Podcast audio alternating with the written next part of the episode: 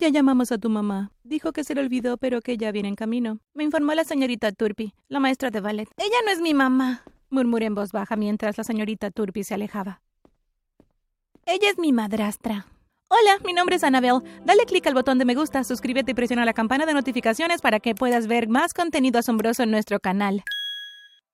Mi mamá y mi papá pasaron un horrible divorcio cuando yo tenía ocho años. Llegaron al acuerdo de que lo mejor sería que yo viviera con mi papá y que visitara cada otro fin de semana a mi mamá. Mi papá y yo teníamos una gran relación hasta que un día, cuando yo tenía 10 años, él volvió a casa y me dijo que se había vuelto a casar. Tú debes ser el pequeño angelito del que tanto me habló Andrew, dijo Gloria, haciéndole ojitos coquetos a papá. Creo que seremos grandes amigas. Gloria, quien insistió en que la llamara mamá, me recordaba un libro que había leído de Dr. Jekyll y el señor Hyde.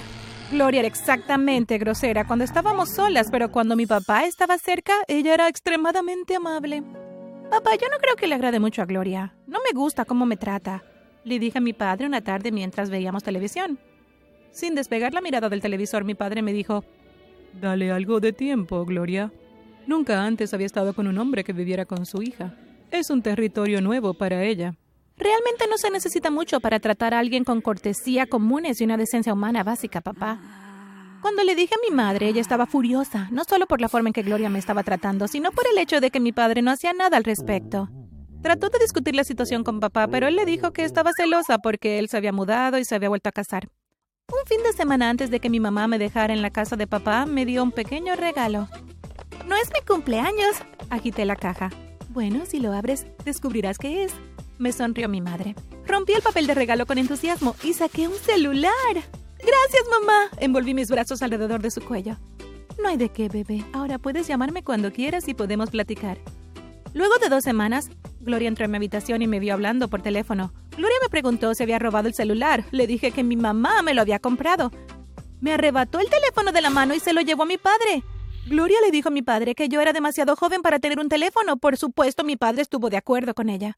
Papá dijo que mamá podía llamarme al teléfono de la casa. Sin embargo, el teléfono de la casa estaba en la sala de estar, y si usaba ese teléfono no podía decirle a mi madre cómo eran realmente las cosas. Cuando mamá supo lo que mi padre había hecho, me compró otro celular y me dijo que lo escondiera. El fin de semana de mi décimo cumpleaños se suponía que lo pasaría con mi mamá. Ya lo teníamos planeado, desayunar en el café Tiffany, un día de spa, luego ir al centro comercial, de compras, y una vez que llegáramos a casa, mamá estaba dispuesta a hacer un maratón de Pokémon conmigo. Iba a ser el mejor cumpleaños de mi vida. Unos días antes de mi cumpleaños, mamá tuvo una cirugía de emergencia para que le quitaran el apéndice. Gloria le dijo a mi papá que ella organizaría una fiesta de cumpleaños para mí, ya que él estaría en un viaje de negocios. Me sorprendió mucho el gesto de Gloria. El día antes de la fiesta, Gloria, papá y yo compramos todo para la fiesta. Juegos, globos, bebidas. Gloria incluso me compró ropa nueva para la fiesta. Esa noche nos dormimos hasta tarde decorando todo. Las cosas parecían ir bastante bien. Cuando dieron las 12, mi padre me dio un beso y me dijo feliz cumpleaños y que me verían unos días. Luego se fue para ir al aeropuerto. Esa noche me fui a dormir completamente emocionada. El día de mi cumpleaños, Gloria y yo agregamos unos detalles extra a la decoración. Me vestí con mi ropa nueva y esperé por mis amigos. Entonces, de la nada, Gloria me tomó del brazo y me arrastró al sótano. Antes de dejarme ahí, me miró amenazadoramente y me dijo, si haces algún ruido en el sótano, me aseguraré de que el servicio social te lleven lejos y que nunca vuelvas a ver a tus padres. Esa tarde, mientras mis amigos se divertían en el piso de arriba, yo me senté a llorar desconsoladamente en el último escalón del sótano. Cuando presioné mi oreja contra la puerta, escuché a Gloria decirle a uno de los padres que mi mamá estaba en el hospital y que papá me había llevado a verla, pero que con algo de suerte volvería a tiempo para unirme a la diversión. Luego de que todo el mundo se fue de casa, Gloria abrió la puerta del sótano con una sonrisa malvada en su rostro y se alejó. No volví a ver a Gloria por el resto de la tarde. Cuando volvió mi padre, le dije lo que había pasado. Se enojó muchísimo. Me dijo que aunque no me cayera bien Gloria, no significaba que debía inventar historias sobre ella. De todos modos, nunca me crees nada de lo que te digo. Grité y me alejé. Cuando tenía 12 años, mi madre falleció. Un auto se pasó la luz roja y chocó con el de ella. Estuvo hospitalizado durante dos semanas, parecía estar mejorando y los médicos tenían esperanzas, así que cuando papá recibió la llamada diciendo que había sucumbido a sus heridas, mi mundo entero se derrumbó.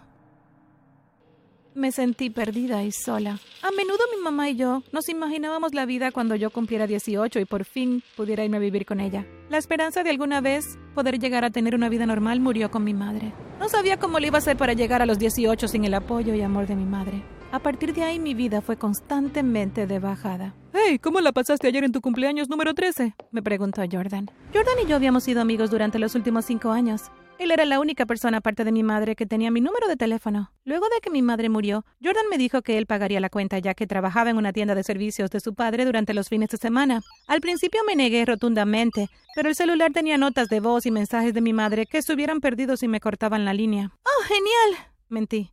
Así que, ¿a quién estás esperando? A mi madrastra, pero siempre llega tarde. Giré mis ojos. Si quieres, puedo quedarme contigo, sonrió él. Gracias, me encantaría algo de compañía. Nunca me imaginé que aceptar la oferta de Jordan iba a provocar un infierno cuando llegara a casa. Esa noche mi padre convocó una reunión familiar. Anunció que de ahora en adelante sería educada en casa. Gloria convenció a papá de que la educación en casa significaba atención particular y que no tendría ninguna distracción como la del chico con el que me atrapó tomada de la mano cuando pasó a recogerme. ¿Qué? No estaba sosteniendo la mano de nadie, dije enojada. Pero había un chico esperando contigo cuando Gloria te recogió. Preguntó mi papá con una ceja levantada. Sí, porque Gloria. Mi papá me interrumpió. Bien, así que está arreglado. Serás educada en casa. Gloria ya eligió un gran programa para educación desde el hogar. Por supuesto que lo hizo, murmuré en voz baja. Tan pronto como me fui a mi habitación, cerré la puerta y le mandé un mensaje a Jordan. Le conté lo que había pasado. Pero Jordan tenía un plan. Dijo que me ayudaría a trabajar a escondidas. Le dije que ni siquiera se me permitía salir a menos de que fuera a tirar la basura. Acordamos que todas las tardes pasaría frente a mi casa y dejaría mi paquete de trabajo que colocaría en una bolsa junto a la basura. Cuando terminaba el trabajo, lo tiraba al lado de la basura antes de que él pasara y él conseguía que un maestro lo corrigiera por mí. Estaba eternamente agradecida por Jordan. Era el único rayo de luz en mi vida. La educación en el hogar con Gloria era horrible. Ahora que estaba en casa todo el tiempo, Gloria trataba de controlar mi vida. Lo que comía, lo que veía en la televisión, incluso la cantidad de horas que dormía. Mi papá no parecía darse cuenta no le importaba. Obtuvo un ascenso en el trabajo y pasaba más tiempo en la oficina que en la casa. Gracias a Jordan y algunos profesores de la escuela, no solo pude aplicar a las universidades, sino que me aceptaron en una, la Universidad de Northgate. Mi padre le dio a mi madrastra el cheque de la matrícula, pero según ella se olvidó de enviarlo por correo. Estaba devastada. Por ella no pude ir a Northgate. Mi papá me dijo que podía volver a aplicar el próximo año. Afortunadamente pude mendigar para ingresar a una universidad comunitaria, le pedí a mi papá que me diera el cheque para que yo misma pudiera enviarlo por correo. Pensé que tener 18 años e ir a la universidad habría hecho que Gloria por fin me dejara en paz. Le rogué a mi papá para que me pagara el alquiler hasta que consiguiera un trabajo, pero él se negó. Dijo que no debería tener que pagarme alquiler cuando yo podía vivir gratis en su casa. Entonces, ¿cómo te fue? Me preguntó Jordan por el teléfono. Sin suerte. Ah, solo quiero salir de aquí. No puedo hacerlo a menos que consiga un trabajo. No puedo conseguir un trabajo porque los lugares quieren experiencia laboral. Es la cosa más frustrante de todas. Déjame preguntarle a mi papá si está dispuesto a contratar otro empleado. Quiero decir, estás ahí casi todos los días, también podríamos darte un buen uso. Me, reí. Jordan y yo charlamos unos minutos más antes de colgar. Estaba sobre la luna cuando Jordan me llamó al día siguiente y me dijo que su papá estaba dispuesto a contratarme. Necesitaba ahorrar suficiente dinero para tener al menos seis meses de alquiler antes de irme, porque lo último que quería hacer era regresar a la casa de mi padre. Cuando mi madrastra se enteró de dónde estaba trabajando, llamó a la tienda e intentó hacer que me despidieran. Afortunadamente el señor Dalton no le creyó. Él le advirtió que la próxima vez que llamara a su tienda para difamar a alguno de sus empleados, él la bofetearía con una carta de desistimiento de un abogado. Cuando le mencioné a Jordan que ya casi cumplía la cuota, sugirió que fuéramos a buscar un departamento para mantenerme motivada. Guardé mi dinero en un joyero escondido en un estante en la parte trasera de mi armario. Es una reliquia de mi madre. Una tarde, cuando llegué a casa, el joyero estaba roto, encima de mi cama y faltaba el dinero. Enfrenté a mi madrastra y ella solo se rió. Nunca lograrás nada, igual que tu madre. Esa noche decidí que ya era suficiente. Preferiría vivir en la calle que vivir otro día en la misma casa que Gloria. Empaqué lo que pude cargar y me fui. Esa noche me quedé en una casa abandonada. A la mañana siguiente, cuando llegué al trabajo, Jordan notó un cambio en mi apariencia y actitud. Le conté lo que había pasado la noche anterior. Intenté con todas mis fuerzas no llorar, pero había estado reteniendo todo durante tanto tiempo que terminé llorando histéricamente. Jordan llamó a su padre por teléfono y tuvo una breve conversación. Me tomó de la mano y me llevó a la parte trasera de la tienda. Me llevó por un tramo corto de escalera y abrió la puerta. Era un departamento de lo más lindo. Estaba arreglando el espacio para mí, pero tú lo necesitas más que yo. Y no te preocupes por trabajar hoy. Yo cubriré tu turno. Descansa un poco. Lo abracé y le di las gracias. Cuando se fue, me dio un baño y me fui a la cama. Al día siguiente me sorprendió cuando mi padre se presentó en la tienda. ¿Cómo pudiste ser tan ingrata y robarle a Gloria después de todo lo que ella ha hecho por ti? ¿De qué estás hablando? Gloria dijo que le robaste dinero. Gloria me robó dinero a mí. Si no devuelves el dinero, Gloria amenaza con presentar cargos. En ese momento el señor Dalton se enfrentó a mi padre. ¿Por qué le crees a una mujer que obviamente no ama a tu hija? Es una pena que Annabel tenga que lidiar con un hombre tan egoísta como tú. Gloria no ha hecho nada más que hacer su vida miserable. Y tal vez si sacaras la cabeza de tu trasero verías lo manipuladora que es. El señor Dalton caminó hacia la puerta y la abrió. Tu tiempo aquí se acabó. Necesitas irte.